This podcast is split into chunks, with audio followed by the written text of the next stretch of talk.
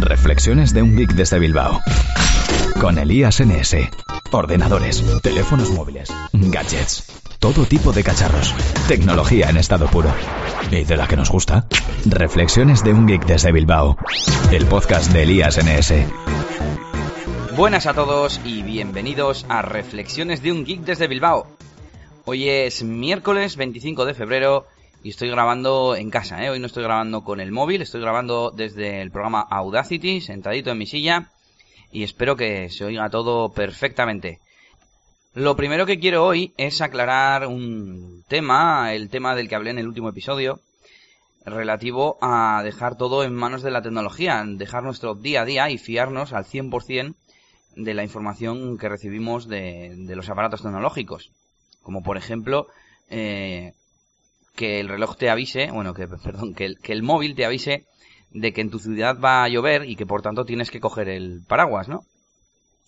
En el último episodio mmm, conté una anécdota que me pasó en la estación de autobuses y la pantalla y en Twitter el usuario Tony Falcon me decía pues que, que la culpa era mía más o menos, ¿no? Porque había estado despistado y tal. Bueno, incluso aunque hubiese sido culpa mía por sacar mal el billete o por mmm, no mirar bien la pantalla, habría dependido de la tecnología, con lo cual mmm, la reflexión sería igualmente, igualmente válida. Pero el kit de la cuestión es que estoy convencido de que en la pantalla en la que se anunciaban los viajes, en la estación de autobuses, no salió mi viaje y me fié de esa información. En lugar de hacerlo eh, ¿cómo decirlo? Pues en plan social, en plan humano, acercarme al andén, ver si estaba o no estaba y ya está. O acercarme primero a la taquilla y hablar con la taquillera. No, me fié de la tecnología y de la información que, me estaba mostrando. Y bueno, pues nada, saludos desde aquí a Tony Falcon y os recuerdo que me podéis hablar en Twitter, en ElíasNS. También podéis escribir tweets con el hashtag RGBPodcast y yo los buscaré al final del episodio, que es lo que haré hoy. Y bueno, vamos ya con los temas que tengo preparados para hoy. El primero es eh, el MacBook Air como PC principal. Y es que, como ya sabéis, desde hace varios meses tengo un MacBook Air y decidí ponerlo como ordenador principal. Es algo que siempre había querido, siempre me había rondado la cabeza. El disponer de un único equipo, un portátil potente, mmm, pensaba sobre todo en un MacBook Pro, pero tal y como está la potencia de los MacBook pues creo que me sirve igual. Y eh, disponer de un dock, de una base o de un conector para, para conectar ese ordenador al llegar a casa, de, de, tenerlo en la calle y que se convierta en mi ordenador principal. De momento lo tengo en la mesa, que tengo una mesa bastante grande para el ordenador. Y sin más, lo tengo posado con un adaptador de Thunderbolt a VGA conectado a, a una pantalla una pantalla de marca Benk de 22 pulgadas HD y la verdad es que estoy bastante contento. Me compré, mm, bueno, estoy utilizando un trackpad, me he acostumbrado ya a los gestos eh, multitáctiles del, del panel del integrado del MacBook Air y tengo también un teclado Bluetooth, con lo cual eh, cuando quiero aparto las cosas de, de, delante, aparto el teclado y el, el ratón, iba a decir, el trackpad y tengo todo el espacio en el escritorio y cuando no, pues eh, me lo conecto y ya está. Eh, además tengo las pantallas duplicadas y puedo cerrar el portátil y entonces pues solo puedo, solo tengo una pantalla o si quiero puedo utilizar las dos haciendo escritorio extendido, digamos. Eh, para el audio tengo una mini cadena con un conector auxiliar, digamos con una entrada auxiliar en el que tengo enchufado un cable RCA mini jack al mini jack le conecto mm, mi, a mi receptor Bluetooth, el, que uso para los auriculares, pues lo conecto ahí y mando el audio por Bluetooth. La maravilla del Bluetooth, señores, ¿eh? Ya veis la de cosas que, se puede hacer con él. Y, si no, pues le conecto a veces el, el, cable directamente. Pero si conecto el Bluetooth, puedo tener a la vez el sonido del móvil y del MacBook a través de esa entrada de audio. Y bueno, eh, nada más, eh, que estoy bastante contento. Eh, el, la potencia del, ordenador es superior a la del anterior PC que yo tenía, que era un 4 núcleos con 4 GB de RAM. Supongo que se nota el tema del SSD en el MacBook Air. Y bueno, mmm, la verdad que no se me ocurre mucho más que deciros a este respecto. Eh, me da un poco de miedo el hecho de meterle eh, mucha tralla al MacBook Air, pero de momento he estado probando que a ver si se calentaba, a ver si sufría demasiado. Y bueno, parece que las tareas del día a día que hago con él las soporta perfectamente. Así que bueno, ya os iré comentando. Mm, el siguiente paso sería en todo caso comprar una, una atril, una base que, que lo eleve para que no esté pegado, digamos, a la mesa y respire mejor. O incluso una base de estas que refrigeran. Aunque ya si le tengo que poner una base que refrigera, eh, mal asunto. Pero bueno, de momento estoy contento y, bueno, quería, quería probar este sistema en el que solo tenga un equipo, solo tenga que mantener un sistema operativo, solo tenga que estar pendiente de un ordenador en definitiva. Y la verdad que me gustaría que fuese pues no sé, mi propio teléfono, ¿no? El equipo principal al que el cual conectas a conectase a una base y hiciera pues la misma función que el MacBook Air. Pero bueno, me parece que eso nos va a tocar esperar a, avanzar un poco más hacia el futuro. Pero esto me lleva a hablaros del siguiente tema y es un smartwatch que conocí ayer, un smartwatch llamado Neptuno Duos.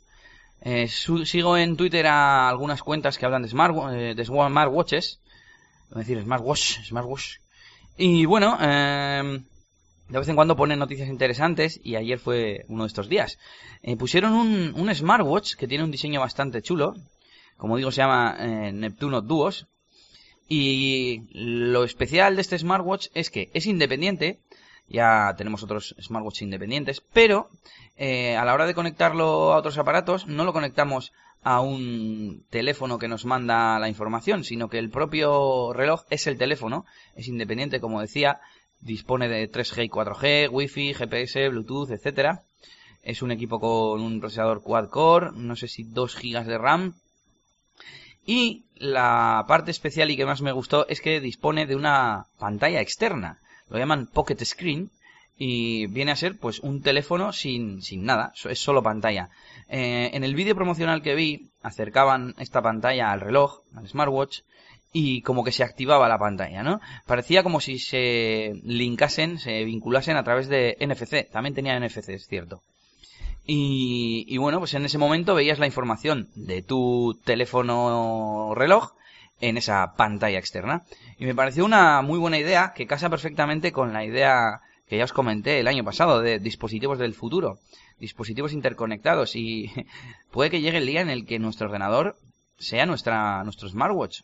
Hombre, obviamente va a llegar, ¿no? Ese día, incluso en el que lo llevemos en un, en un anillo, o sabe Dios. En este caso sería la misma filosofía que ha seguido Asus con sus eh, PhonePad, Padphone, Tienen varios nombres similares. En el que un reloj se metía dentro de una tablet eh, que solo era pantalla y se convertía en una un reloj, no, perdón, un teléfono. Se metía dentro de una tablet y de esa forma se convertía en una tablet. Y le podías conectar un teclado y ya se convertía en un portátil y además ganaba más autonomía. Entonces, imaginaros eso mismo con una pantalla externa, como hago yo con mi MacBook pero ya no con el propio teléfono, sino con el, con el reloj. Ese reloj manda el vídeo a través de Bluetooth o a través de Wi-Fi Direct, me imagino, y se vincula con, con, ese pocket screen, con esa pantalla externa a través de NFC. Pues imaginaros lo mismo, pero con, con una pantalla grande, ¿no? En, a que le mande el vídeo por Wi-Fi Direct, por ejemplo, o con cualquier otra tecnología que esté todavía por llegar. Eh, además, eh, en el vídeo se veía, eh, decían que pues tus datos están están a salvo, pues porque no los tienes en ese pocket screen, en ese smartphone, lo tienes en la muñeca y que, bueno, dejarse por ahí olvidado la muñeca o que te roben el reloj de la muñeca, pues es un poco más complicado que te lo roben de una mesa de una cafetería o que te dejes por ahí perdido el teléfono. Y decían que funcionaba mm, con cualquier pocket screen, no te hacía falta tener el tuyo. Tú cogías el de un amigo, supuestamente, perdón, y podías eh, seguir utilizándolo. Pues algo así estaría muy bien tener eh, en el futuro. Eh, lo malo es que no estaba todavía a la venta, estaban en fase como de financiación, podías hacer una contribución a modo de, adelanto o algo así, y si solo hacías una reserva, a ver cómo era esto, voy a entrar a la página web, pero creo que era mm, algo así como que podías adelantar parte del dinero, a ver, Neptuno, Dúo, podías adelantar parte del dinero y de esa forma eh, luego cuando salga a la venta pagar el resto y creo que sumaba unos 600 y pico dólares. Claro, al fin y al cabo es un smartwatch, es un, perdón, un smartphone de gama decente, no sé, iba a decir gama alta, pero no sé muy bien si de gama alta, y te viene con la pantalla externa, y bueno, pues si tienes eh, teléfono más smartwatch, teléfono en el sentido de que tienes el pocket screen, tienes teléfono, smartwatch eh, y demás, pues por ese precio no estaría, no sería tan tan tan descabellado. Es una pasta, hay que decirlo, pero no es como si te cobrasen mil pavos o dos mil pavos. Bueno, eh, estoy en la web y pone aquí que tiene el propio smartwatch mil miliamperios, algo que deja muy atrás a, a los smartwatch Android Wear actuales y que el Pocket Screen tiene 2800 miliamperios adicionales y lo ponen como que es batería disponible para el para el smartwatch. No sé muy bien cómo, cómo cargará el smartwatch porque eh, no hablan de... No, no, entran tanto en detalle, quizás sea tan sencillo como conectarle un cable y te hace de batería externa la Pocket Screen. Eh, otra opción es que sea a través de carga inalámbrica. Bueno, ¿qué más tiene por aquí? Iba a mirar el precio, pero al entrar aquí... Sí, bueno, las especificaciones, el Pocket Screen... El diseño está bastante chulo, eh, me, me ha gustado bastante, la página web también. Por supuesto, lleva Android, Android Lollipop, eh, tema importante, ¿eh? Con lo cual tenemos eh, la última versión a día de hoy del sistema operativo. No confío en que lo, actual, lo vayan actualizando. Y un montón de aplicaciones, por tanto. Y bueno, tenemos por aquí que lo menos que podemos pagar ahora, hacer un pledge, un, un pledge, que es una contribución, ¿no? Como en Kickstarter. Bueno, 49 euros eh, ahórrate 100, dice, y paga 649 en el envío. Es decir, que pagaríamos en total 700 dólares. Y dice que te ahorras 100, con lo cual el precio mm, inicial sería de, de 800 dólares. Yo me he apuntado a otra opción que es reservar, que no te compromete a nada. Y voy a ver si veo por aquí las eh, especificaciones. Que me pareció verlas. Aquí están. Tech Specs. Bueno, eh, lo que es al propio smartwatch se lo llaman Neptune Hub. Tiene 2,4 pulgadas. A ver qué más os puedo decir. 64 GB de almacenamiento, no está nada mal. Eh, procesador quad-core. Obviamente sonido y alerta, o sea, auricular, eh, bueno, altavoz, mejor dicho, micrófono, vibrador y todo tipo de sensores.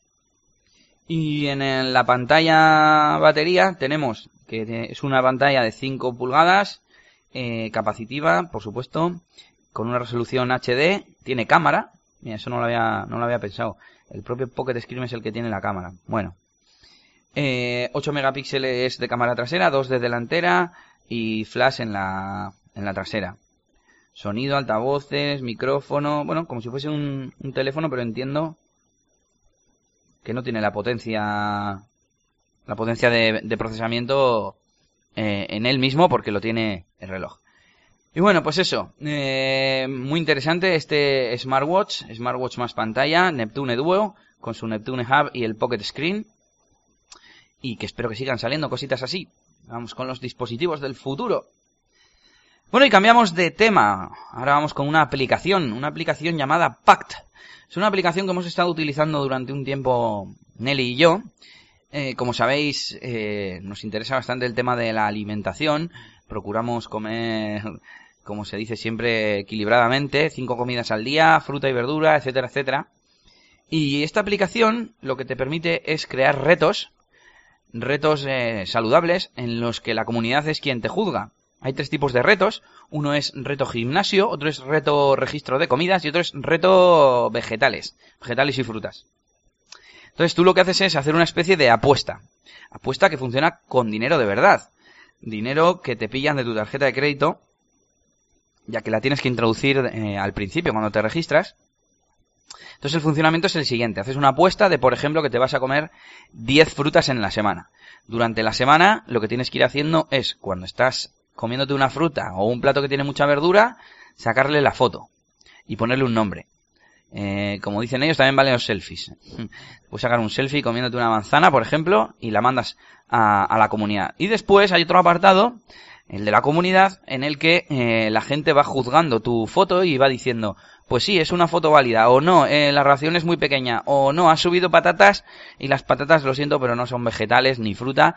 eh, es otra cosa y tiene y muchos hidratos de carbono y no, no es lo mismo que comerse una manzana.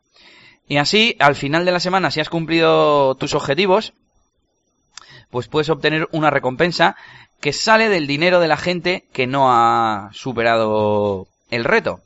Eh, yo, una semana, más por descuido que otra cosa, porque se te olvida subirlas, aunque la aplicación tiene una opción de alertas, eh, tuve que pagar. Tuve que pagar casi 10 dólares. Pero bueno, al cabo de las semanas me fueron dando entre 50 céntimos de dólar y un dólar. Y en cuanto conseguí 10 dólares con algo, eh, cobré para quedarme a cero y, me, he desapuntado de la aplicación. Pero bueno, es un tema interesante de, de, motivación, de... no sé cómo decirlo. Si sobre todo te interesa el tema de la alimentación, quieres mejorar tu alimentación, pues te puede servir para comprometerte un poco más, o incluso si ya estás eh, llevando una alimentación saludable, pues puede servirte precisamente para ganar un poquito de dinero. Oye, que te gusta sacar fotos y a la comida, como, como a mí, por ejemplo, y además comes sano, pues bueno, eh, 60 céntimos de dólar que te caen por toda la cara y al de un tiempo, pues puedes cobrar esos, a partir de 10 dólares se puede cobrar y, creo que yo no he ganado tanto ni con, ni con AdSense, que he tenido AdSense en mis páginas web y creo que no he ganado ese dinero, así que si con AdSense estamos dispuestos a hacerlo, pues con esto también. Y por último, un aviso rápido. Tengo apuntado por aquí el tema de eh, desactivar los retweets. Los retweets eh, son pues esos mensajes de Twitter que la gente redifunde para sus seguidores, para su timeline, procedente de otras personas. Y estoy intentando manejar un poco mejor eh, mi timeline, personalizarlo, seguir a más gente y es una funcionalidad que yo no utilizaba demasiado, esta de desactivar los retweets. Y ahora la estoy utilizando bastante. Es simplemente, si hay alguien que es muy pesado y te quita, te, te quita, no, te llena el timeline de tweets, pero no suyos, sino de otras personas, pues le podemos desactivar eh, los retweets, tanto desde la propia web de Twitter como, por ejemplo, eh, en algunos clientes como Phoenix, que es el que utilizo yo, pues también se puede. No sé si lo tienen todos los clientes que hay por ahí. Y, y, entonces, pues esa persona nos dejará de molestar un poquito y tendremos un timeline un poquito más limpio. Eh, no sé desde cuándo está esto, yo me suena que está desde hace mucho tiempo, pero bueno, como yo no lo utilizaba, pues me ha parecido un buen consejo para todas esas personas que, utilizan Twitter y que lo tienen saturado de retweets. Y bueno, con esto me despido, aunque voy a buscar a ver si tenemos por aquí algo en el, en el hashtag RGB Podcast. No creo, ¿eh? Porque al final el único que, que lo usa últimamente soy yo. Pero bueno, así que no hay nada, no hay nada en Twitter en el hashtag, pero podéis escribir en el hashtag RGB Podcast. Podéis escribirme a mí eh, en arroba eliasns y por supuesto podéis visitar mi nueva página web, eliasns.es, donde pongo, cuelgo los podcasts, pongo noticias, notas, hago algún articulillo de vez en cuando y así estás atento a todo lo que, lo que estoy yo siempre metido. Y nada, con esto me despido en este RGB Express iba a decir, pero no, porque ya vamos 18 minutos. Y nada, nos escuchamos en el siguiente. Saluditos y agur agur.